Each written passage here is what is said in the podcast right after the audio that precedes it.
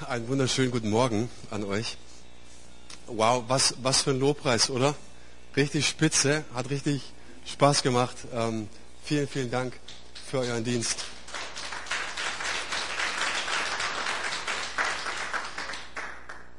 Ich möchte mit euch heute Morgen unser oder euer oder mein 2017 anschauen. Ein bisschen ermutigen, ein bisschen begeistern und äh, mir die Frage stellen und euch die Frage stellen, für was lebst du? Und ich habe die Predigt mit dem Titel überschrieben, dafür lebe ich. Also die Frage ist, was ist dein dafür? Ja, so, was, was erweckt in dir Leidenschaft? Was erweckt in dir Begeisterung? Was erweckt in dir einen Hunger nach mehr? Es ist ein dafür. Für was lebst du? Es gibt in der Psychologie die sogenannte Lebensskriptanalyse. Da werden Lebenssätze, die du wahrscheinlich früh für dich ähm, beschrieben hast und die du selbst geprägt hast, werden analysiert. Ein so ein Satz könnte zum Beispiel sein, ich werde niemals wie meine Mutter oder mein Vater. Das werde ich nie tun.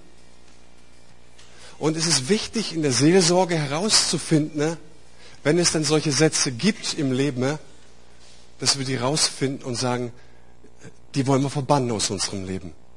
Weil du lebst dann immer gegen etwas. Es gibt Menschen, die habe ich kennengelernt, ähm, sagen oft, ich kann etwas nicht oder so etwas möchte ich nicht tun, beziehungsweise, also weißt du, das trifft jetzt nicht gerade meinen Geschmack. Das Lied hätte ein bisschen lauter, ein bisschen leiser sein können. Die Predigt hätte ein bisschen schriller sein können, ein bisschen andächtiger oder was weiß ich, was immer. Und du fragst diese Menschen, für was lebst du denn? Alternative kommt meistens nicht. Also damit möchte ich euch ermutigen. Mit, mit was für Sätzen laufe ich in meinem Herzen rum? Äh, was für eine Negation habe ich in meinem Leben gesetzt? Und mit der Frage verbundene, für was lebe ich? Mein Ziel, dafür will ich leben. Und ich möchte mit euch heute drei Punkte anschauen. Mein erster Punkt ist, wenn du ein Ziel möchtest, beziehungsweise ein Ziel hast, du sagst, ich habe so eine Ahnung, ja, da, da möchte ich mich mehr einsetzen. Was wäre dann dein bester Beitrag? Punkt Nummer zwei, tragende und liebevolle Beziehung. Und mein dritter Punkt wäre, wir gemeinsam für ein Ziel. Also erstens geht es um dich, zweitens geht es um ich und du und drittens, drittens geht es um wir. Worin mein bester Beitrag besteht. Ich möchte mit euch einen Text anschauen, der steht in der Apostelgeschichte. Die Apostelgeschichte ist ein Buch, eine Erzählung im Neuen Testament. Und da gab es einen namens Paulus. Der Apostel Paulus, das war einer, der war sehr leidenschaftlich für die frühe Kirche unterwegs. Der wollte vorwärts gehen für die Kirche. Er war ergriffen von Gottes Liebe und hat gesagt, mein Leben gebe ich hin, um Gemeinden zu bauen, um neue Gemeinden zu gründen. Ne? Und dieser Paulus, der merkt, so langsam geht es mit ihm, mit seinem Dienst zu Ende. Und er hat in Ephesus damals eine, eine, äh, in, der heutigen Türkei eine Gemeinde gebaut. Er hält sich in der wunderschönen Stadt Milet auf und sagt, ihr Ältesten von der Gemeinde aus Ephesus, bitte kommt zu mir rüber, ich habe euch was ganz Wichtiges zu sagen. Und er sagt ihnen Folgendes.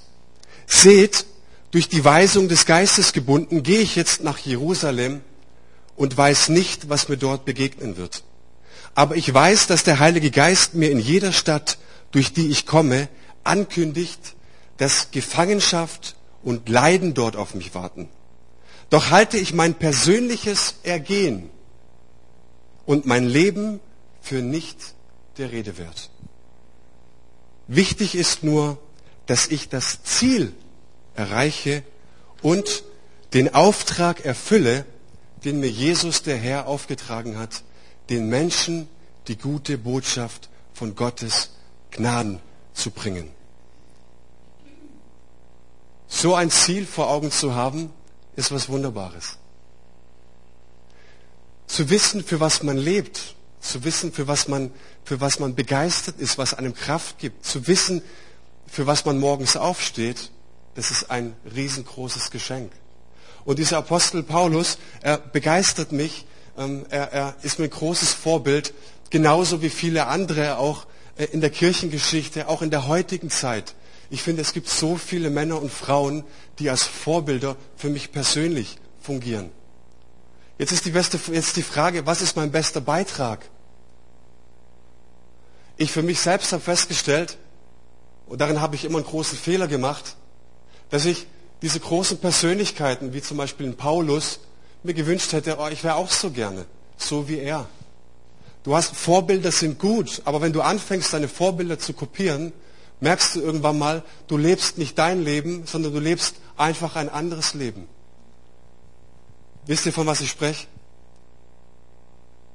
Und ich habe ich hab festgestellt, mein bester Beitrag, wenn ich herausfinden möchte, für was ich lebe, ist, dass ich herausfinde, was mein göttliches Profil ist für mein Leben. Was ist mein göttliches Profil? Das möchte ich erkennen, verstehen und ausleben. Ein kluger Mensch hat mal gesagt, jeder Mensch endet im Leben einmal irgendwo. Viele Menschen enden leider im Nirgendwo, aber nur wenige Menschen enden einmal in ihrer Berufung. Geht tief der Satz.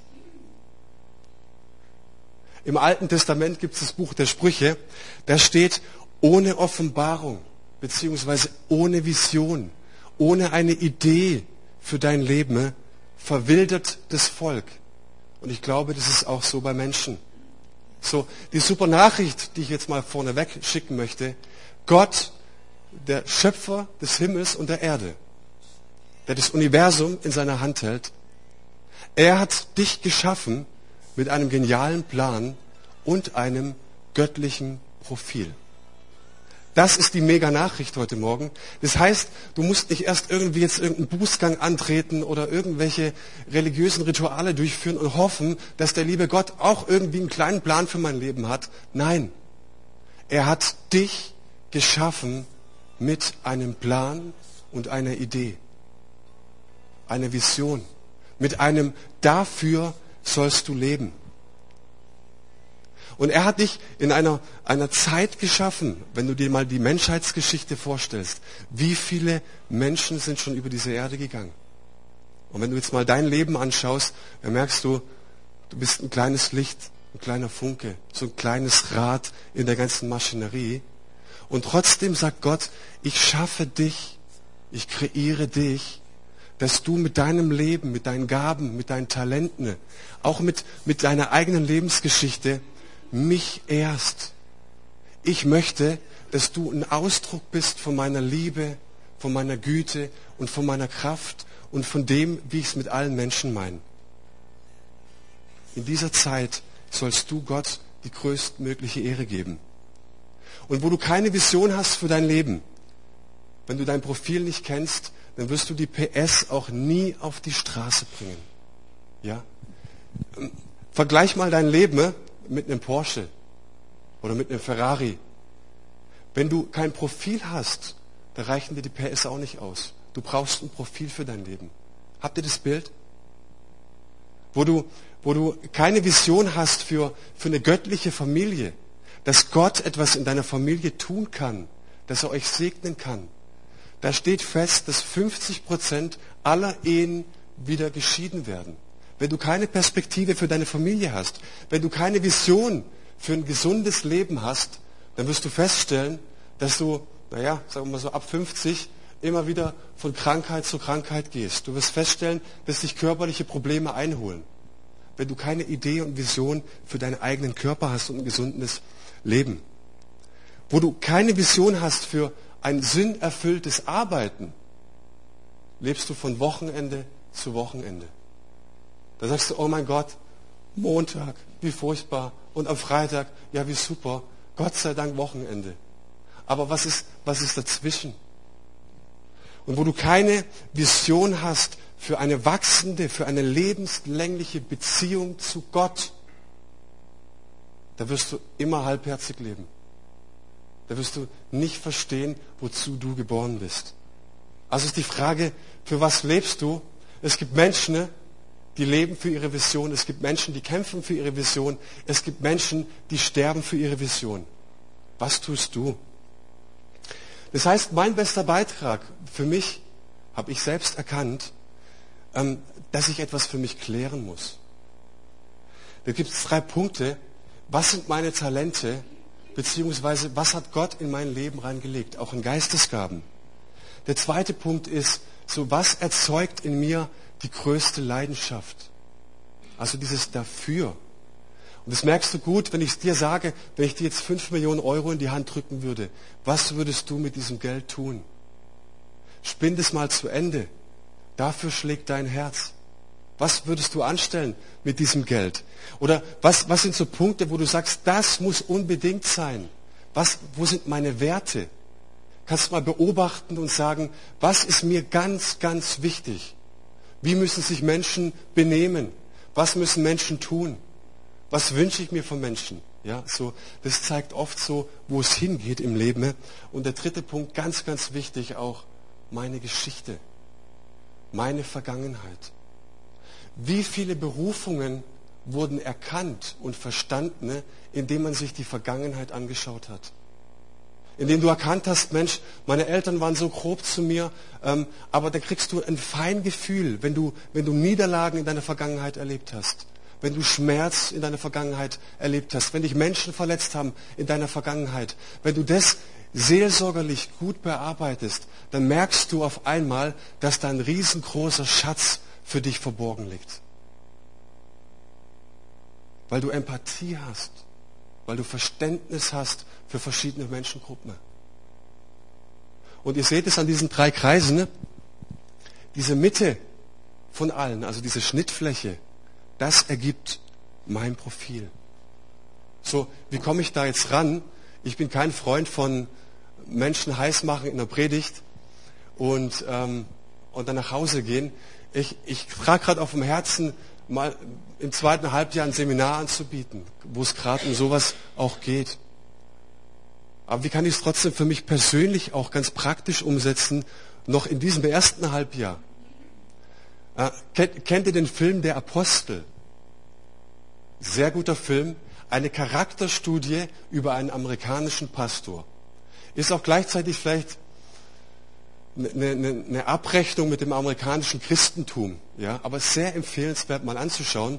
Da gibt es einen Pastor, der geht durch ein paar Turbulenzen ne, und irgendwann mal hatte die Faxen dicke und er steigt in einen See und tauft sich selbst zum Apostel.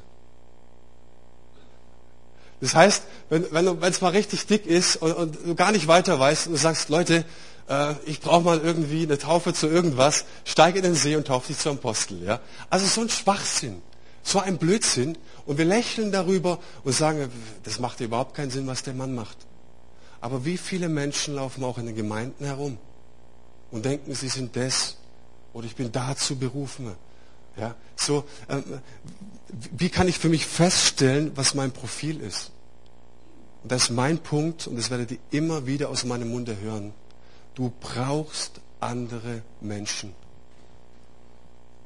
Ich selbst bin vor vielen Jahren zum Glauben gekommen oder einigen Jahren zum Glauben gekommen, äh, war richtig feurig, ein junger Mann, der im Glaubensgrundkurs saß und jeden Vortrag, jedes Wort, was da gesagt wurde, wie so ein trockener Schwamm auf sich genommen hat. Und da gab's, wurde immer von Pastoren durchgeführt. Und am vorletzten Abend kam eine Pastorin und hat einen Vortrag gehalten. Ne? Und die hatte eine Vision, eine Idee davon, wie man Menschen fördert. Und sie erkennt da diesen jungen Mann Manuel, der total heiß ist, der Jesus nachfolgen will. Wir kommen später ins Gespräch und sie sagt mir, hey, ich glaube, du hast eine Berufung. Du bist ja total heiß. Ich würde total gern mal dich mit meinem Mann connecten. Ne? Triff dich mal mit ihm. Und ich treffe mich mit diesem Mann und ich stelle fest, dass wir total auf einer Wellenlänge sind. Er hat mich gecoacht, er war mein Mentor, hat ganz viel von seinem Herzblut in mich investiert. Er ist, er ist, sie haben sich gelöst aus der Gemeinde im Guten und sind Gemeindegründen gegangen. Ich habe bei ihm gelernt, wie man Gemeinde gründet, wie man Dinge von Anfang an aufzieht. Und irgendwann mal sagt dieser, dieser, dieser Mann, Mensch, wie, wie sieht's denn aus? Gibt's Dinge, die dich, die dich noch beschäftigen aus der Vergangenheit? Und dann sage ich, ja, du, jede Menge. Und ich habe den Segen erlebt. Und das, das wünsche ich jedem, der neu oder frisch zum Glauben kommt, der, der diese Erfahrung macht, dass Jesus ihn liebt. Nicht aus Zwang, nicht aus Druck, sondern dass, dass er anfängt, die Dinge, die der Heilige Geist auch in dir hervorbringt. Und ich habe das gespürt. Am Anfang, der Heilige Geist kommt in dein Leben ne, und möchte aufräumen. Und dann spürst du auf einmal, wie er, wie er etwas nach oben drücken möchte. Und dann ist es so wichtig, dass du Menschen hast, die dir zuhören, die nochmal seelsorgerlich auf dich eingehen. Das habe ich erlebt und es war für mich ein riesengroßer Segen. Und irgendwann sagt dieser Mann, du, ich bin jetzt so lange mit dir unterwegs schon, ich glaube, Gott hat eine Berufung für dein Leben. Ich glaube, da ist eine pastorale Berufung in deinem Leben. Ich würde nie hier vorne stehen, wenn dieser Mann das nicht gesagt hätte. Und wenn dieser Mann nicht tiefen hier und hier im Herzen verstanden hätte, wir müssen Menschen fördern, um sie in ihre Berufung zu führen. Wie viele Seminare und Bücher habe ich schon gelesen? Finde deine Berufung. Finde dein Profil. Es ist gut, solche Bücher zu lesen. Es ist gut, solche Seminare zu besuchen. Aber das A und das O, wo sind Menschen in deinem Umfeld, die dich fördern?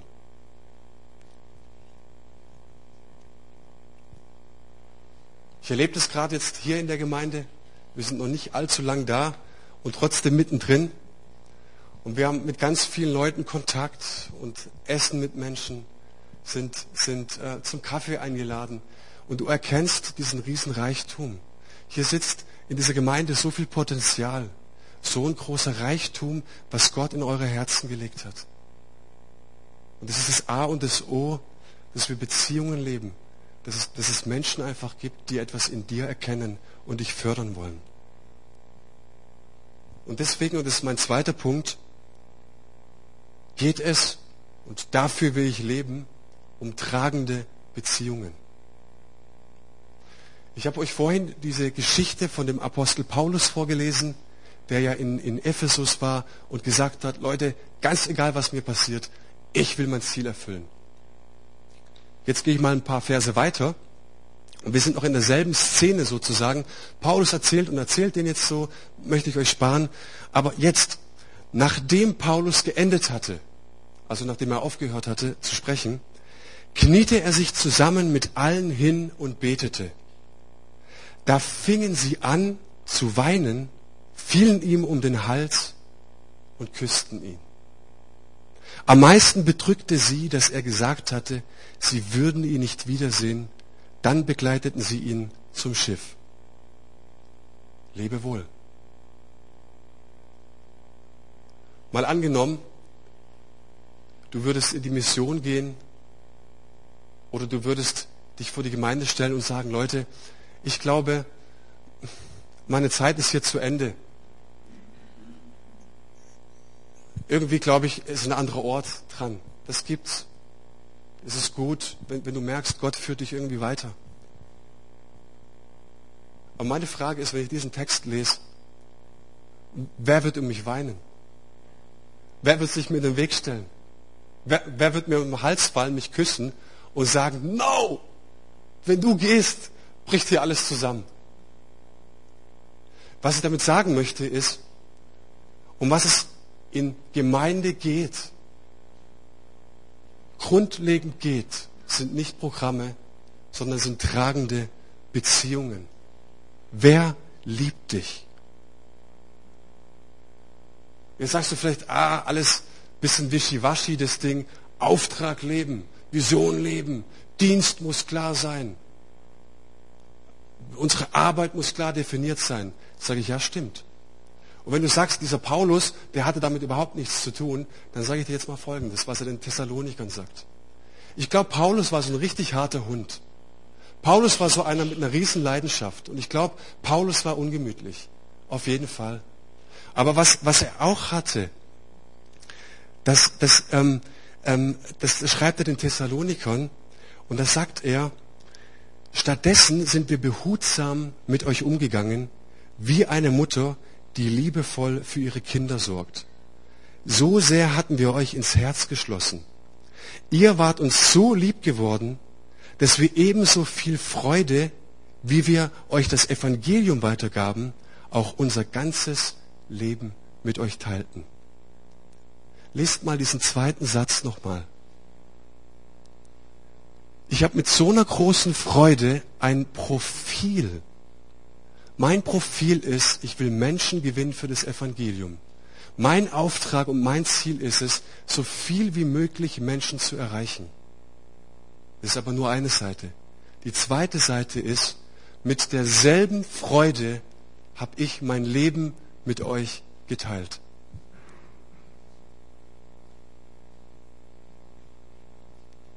Das heißt, ja, es ging um Gemeinden bauen. Aber wenn wir Gemeinden bauen, geht es auch immer darum, dass wir Menschen gewinnen. Wenn wir Menschen gewinnen möchten, ne, dann geht es immer darum, tragende Beziehungen aufzubauen und Vertrauen aufzubauen zu den Menschen. Das ist das Fundament jeder Gemeinde. Es geht nie nur um einen bloßen Dienst.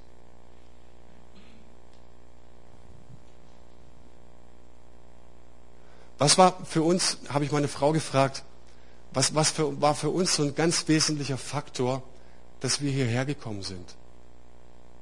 Selbstverständlich haben wir Gott bestürmt und gefragt, hey, was ist unser Platz? Aber eine Sache möchte ich euch sagen, die uns richtig begeistert hat, ist die Atmosphäre, die du hier in dieser Gemeinde wahrgenommen hast. Da, da gab es eine Petra, Entschuldigung, dass ich jetzt von dir spreche, ähm, die kommt beim ersten Mal auf dich zu und die gibt dir so ein bisschen das Gefühl von zu Hause. Da waren Wegenos, die sind nicht da, deswegen kann ich auch über sie sprechen. Die, die waren so klasse, wie sie uns aufgenommen haben. Auch in diesen Visionsabenden, als wir zusammenkamen, habe ich gemerkt, dass Einzelne auf uns zugekommen sind. Und da haben wir irgendwie so gespürt, das wird was. Da gibt's, da gibt's Menschen, ne, die sind uns positiv gestimmt. Da gibt's Menschen, die werden wir lieben und die werden uns lieben. Das spüren wir. Und das ist ein entscheidender Faktor. Was glaubt ihr, wie Menschen, die noch dazukommen wollen, und das wünschen wir uns, in dieser Gemeinde bleiben? Ich glaube nicht, dass Menschen sich für Programme entscheiden, sondern immer für andere Menschen und tragende Beziehungen. Viele von euch kennen die Veranstaltung Pro Christ. Die letzte Veranstaltung von Pro Christ hat im Stuttgarter Raum, ich kann nur vom Stuttgarter Raum sprechen, erstens finanziell ein riesen Minusloch gerissen. Und zweitens haben wir wirklich in den ganzen Gemeinden gefragt, hey, wie sieht's aus, was ist rumgekommen über die evangelische Allianz? Und die evangelische Allianz hat uns bestätigt, wenig. Warum? Weil Menschen nicht zu Programmen gehen. Wenn Menschen in eine Gemeinde kommen, in eine Kirche wollen, dann fragen sie danach, wer sind diese Menschen hier? Und sind die bereit, auch das Leben zu teilen? Keine Programme, sondern Beziehungen. Und deswegen ist es, ist es uns auch so, so, so mega wichtig, dass, dass wir sagen, diese Gemeinde, die steht auf zwei Säulen. Ich war im Sommer letzten Jahres in einer, in einer Riesengemeinde mit über 1000 Leute. Und ich habe den Pastor gefragt, sag mal, euer Organigramm, auf, auf, auf wie vielen Säulen habt ihr eure Gemeinde aufgestellt? Was glaubt ihr? Zehn, zwölf, vierzehn?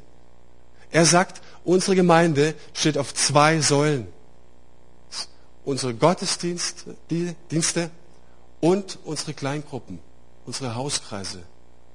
Nicht auf der Männerarbeit, nicht auf der Seniorenarbeit, nicht auf dem prophetischen Seminar, nicht auf diesem und das, sondern auf zwei Säulen, auf zwei Füßen. Auf dem Gottesdienst, warum Gottesdienst? Weil die heilige Schar am Sonntag zusammenkommt, ihren Gott feiert und sich selbst erlebt. Und der zweite Grund ist Kleingruppen, weil wir möchten, ne, dass Menschen in Kleingruppen eingebunden sind, weil nur so leben sie Beziehungen. Die allermeisten Menschen verändern sich nicht in Reihen. Gottesdienst heißt Reihe. Sie verändern sich in Kreisen. Hast du es auch schon mal überlegt? Der Prediger sagt was richtig Tolles und, und du denkst vom, von deinem Nachbarn, der neben dir sitzt, das müsste jetzt eigentlich voll angesprochen haben. Der müsste jetzt aber eigentlich, eigentlich gerade jetzt losweinen. Ja, der müsste jetzt eigentlich gerade vom Stuhl klappen. Ne? Aber es passiert irgendwie nichts. Wenn es das Angebot fürs Gebet und du weißt hundertprozentig, der, der steht jetzt auf zum Gebet. Nee, der steht auf und geht zum Kaffee.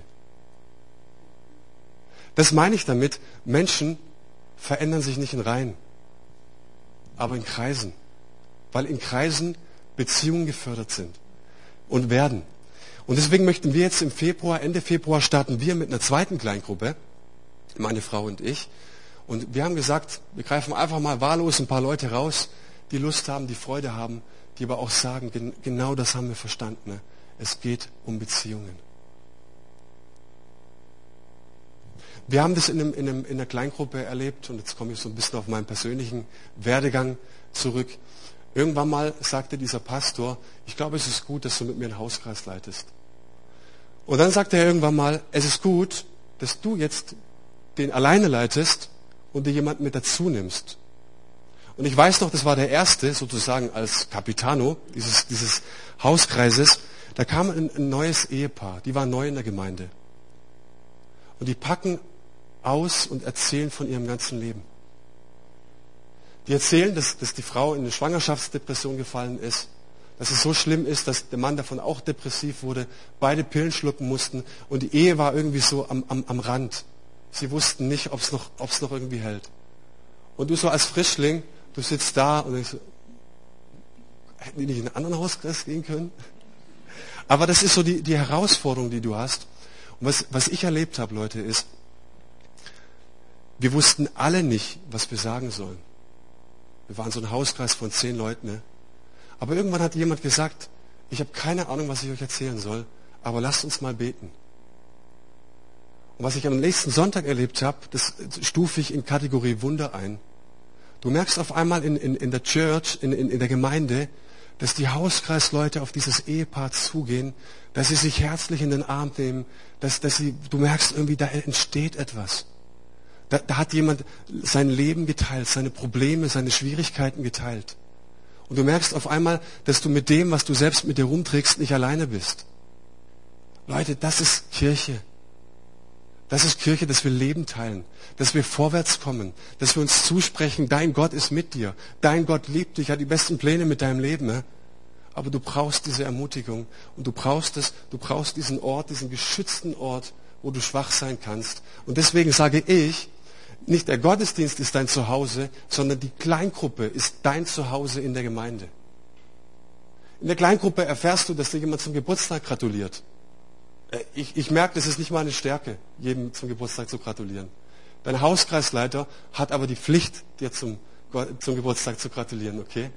So, so viele Dinge. Wie geht's dir? Was machst du? Ähm, ja. was, was machst du? Wie sieht es im Job aus? Wir haben neulich für dich gebetet. Du, du hast mir mal erzählt, dass du Schwierigkeiten hast. All diese Dinge, da bist du aufgehoben. Dass jemand nach dir fragt, wenn du dreimal nicht da warst.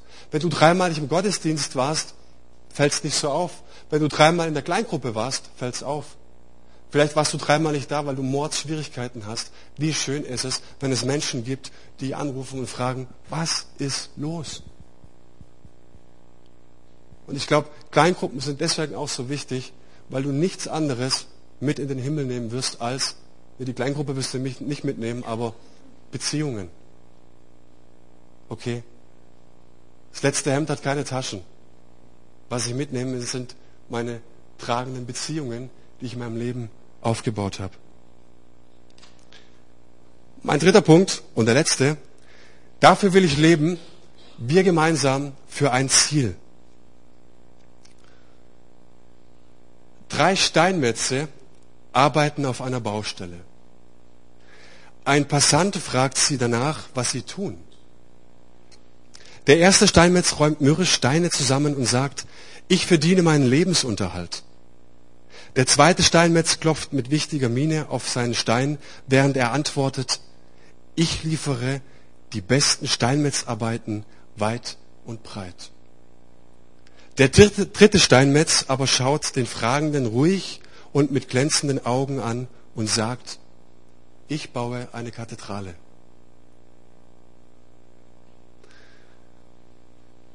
Weißt du, für was deine Kirche existiert? Das ist eine wichtige Frage. Ich würde gerne das Mikro rumgeben. Und wir hätten wahrscheinlich so einen bunten Blumenstrauß an ganz vielen Antworten. Und ich glaube, dass, dass eine Kirche, und ich sage mal, das Fach, was über die Kirche lehrt, das, die theologische Disziplin heißt Ekklesiologie. Die kannst du nicht mit, mit, mit einem Satz beantworten. Was ist die Kirche? Aber Jesus selbst hat etwas sehr, sehr Prägendes gesagt über die Gemeinde, beziehungsweise über ihren Auftrag.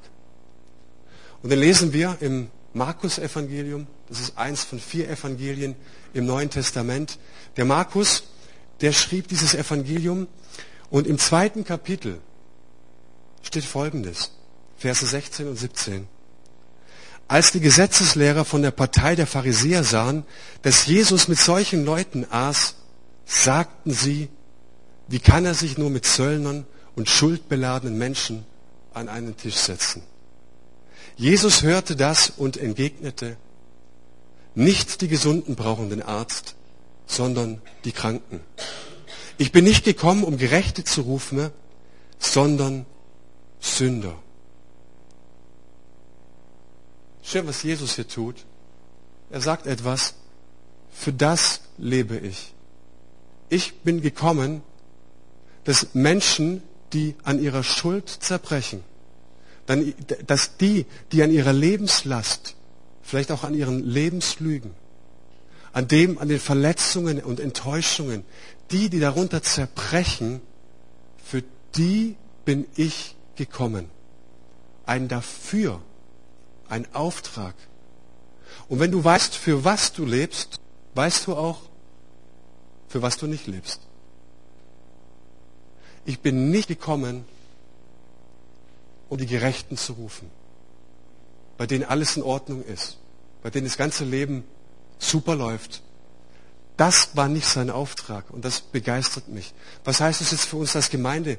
Wenn, wenn mein Gott und mein Herr ein so klares Profil hat, wünsche ich mir, wir beginnen 2017, und ihr habt es gemerkt, 2016 haben wir auch schon angefangen, ein klares Profil legen für die Gemeinde. Dass du sagst, ich gehe ich geh in eine Gemeinde, ich vergleiche sehr gern mit einem Bus. Wenn du an einem großen Busbahnhof bist oder an einem, an einem Bahnhof bist, in den Zug steigst und da steht drauf, Frankfurt, fährt dieser Zug nach Frankfurt. Jetzt sagst du, und gehst rein zum Schaffen und sagst, hey, können wir nicht irgendwie über München fahren? Was wird er sagen? No, geht nicht. Draußen steht Frankfurt. Der andere Zug fährt nach München. Und ich glaube, je, je stärker eine Gemeinde an Profil gewinnt, desto stärker kann sie auch in ihrer Berufung wachsen.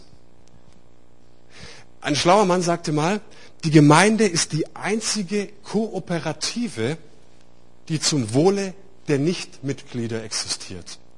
Kooperative heißt, es ist ein Zusammenwirken von vielen Einzelnen, die gemeinsam für etwas stehen, die gemeinsam etwas leben wollen. Die Gemeinde ist die einzige Kooperative, die zum Wohle der Nichtmitglieder existiert. So wichtig, dass Gemeinde versteht, dass sie Profil braucht, dass Gemeinde die Hoffnung der Welt ist, dass Gemeinde die einzige Hoffnung dieser Welt ist. Es gibt ein mega Beispiel, habe ich neulich gehört, ähm, hat ein Pastor erzählt, ein Pastor in Norddeutschland baut eine Gemeinde und es ist so schön, dass direkt vor der Gemeinde eine Bushaltestelle ist.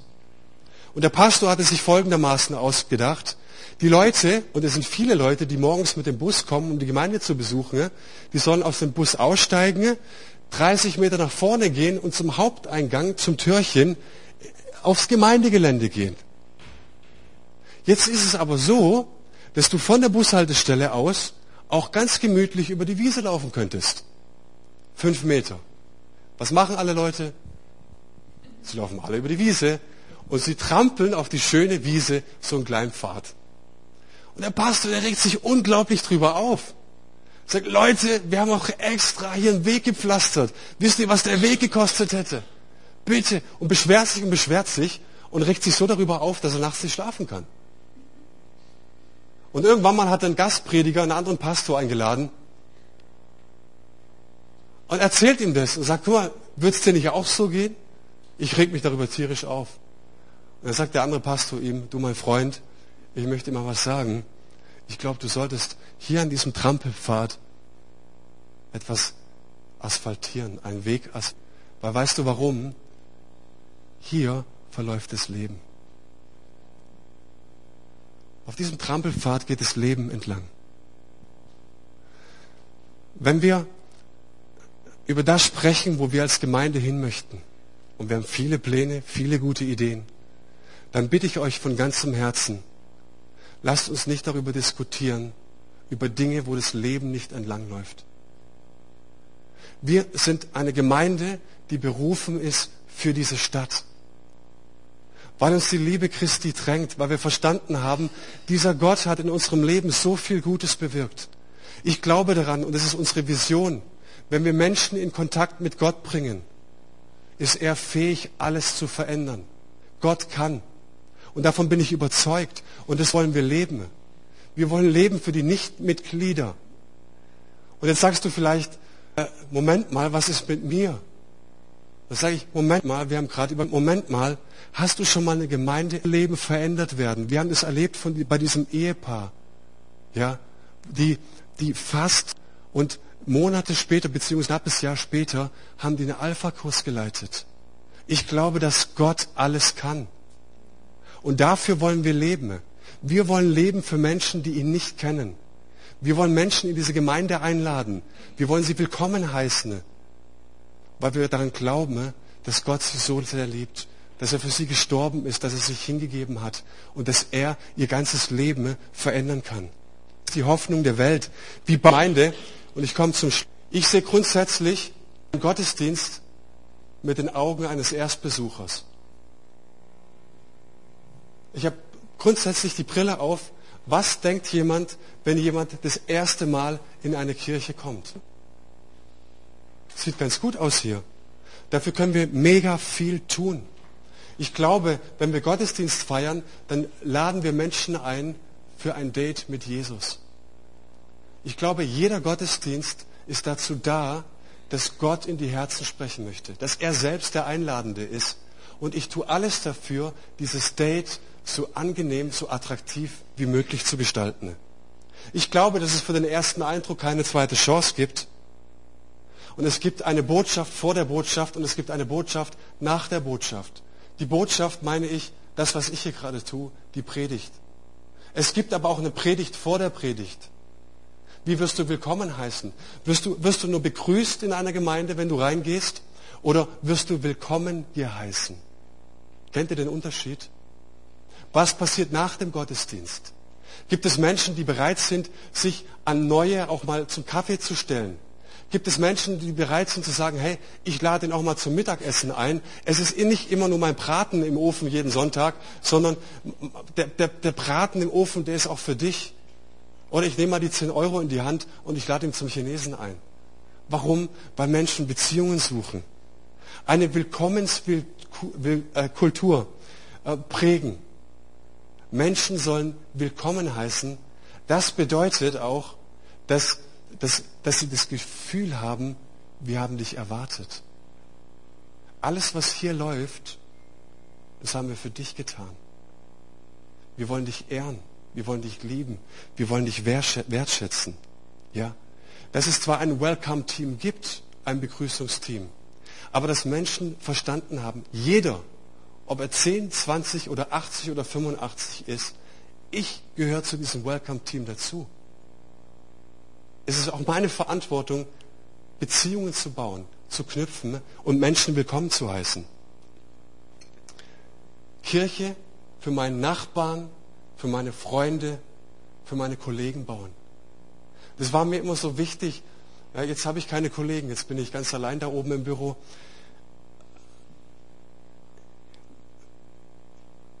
Können wir mit einem guten Gewissen unsere Nachbarn, unsere Freunde und Kollegen in den Gottesdienst einladen?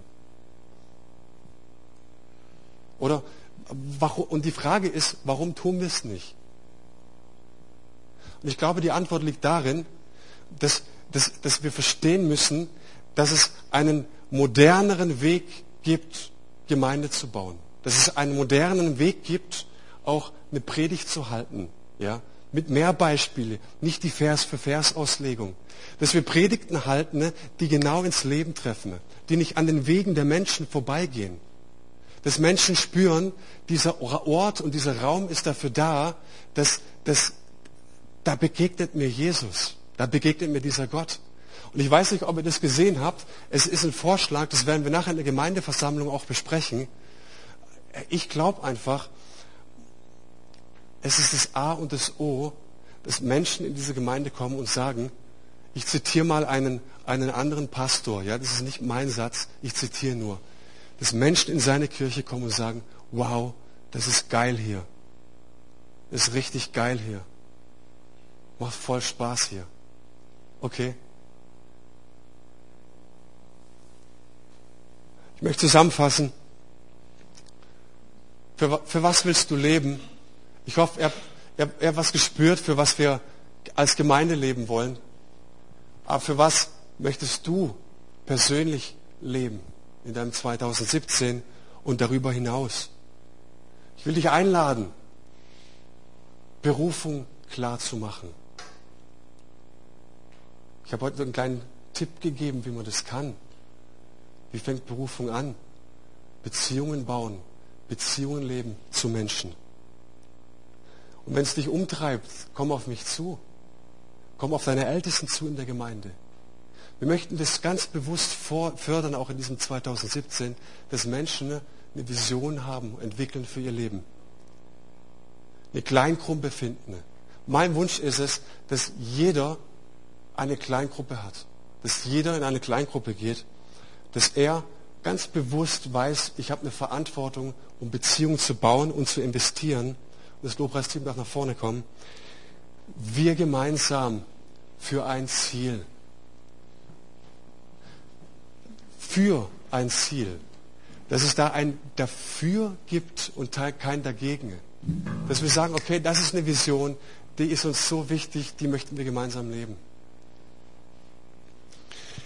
Vater im Himmel, ich danke dir, dass du Kirche baust. Herr, dass du deiner Gemeinde einen Auftrag schenkst. Dass du ein, ein klares Dafür hast. Und ich bete für dieses 2017, Herr Jesus, dass jeder Einzelne für sich das ergreift und versteht, wo du hin möchtest. Für was lebt er? Was erzeugt Leidenschaft? Was erzeugt so ein Herzblut? Was erzeugt so eine, eine höhere Herzfrequenz in jedem Einzelnen? Für was lebt er. Gott, ich bete, dass du in diesen Momenten einfach ganz neu sprichst in die Leben von Einzelnen, Herr. Dass du, dass du ganz neu den Mut machst, dass diese Predigt auch so ein Startpunkt ist, Herr. Dass du Dinge, die verschütt gegangen sind, wieder hochholst. Dass du sagst, schau mal, da habe ich, da habe ich schon mal in dein Leben gesprochen. Da habe ich schon Ideen, da habe ich schon Pläne, die mal kundgetan, dass wir sie ganz neu aufgreifen können, Herr. Wir beten, dass wir als Gemeinde auch ein ganz neues Profil in diesem 2017 haben dürfen. Herr, wir beten, dass du Kleingruppen neu installierst, Herr, dass du Menschen ermutigst und ihnen ins Herz legst, jawohl, dafür lebe ich, für gesunde Beziehungen, für tragende Beziehungen, Herr, dass das das Fundament ist. Herr, all das Gesagte bete ich, dass du es bewahrst, dass du begeisterst und es vorantreibst. In dem Namen von Jesus. Amen.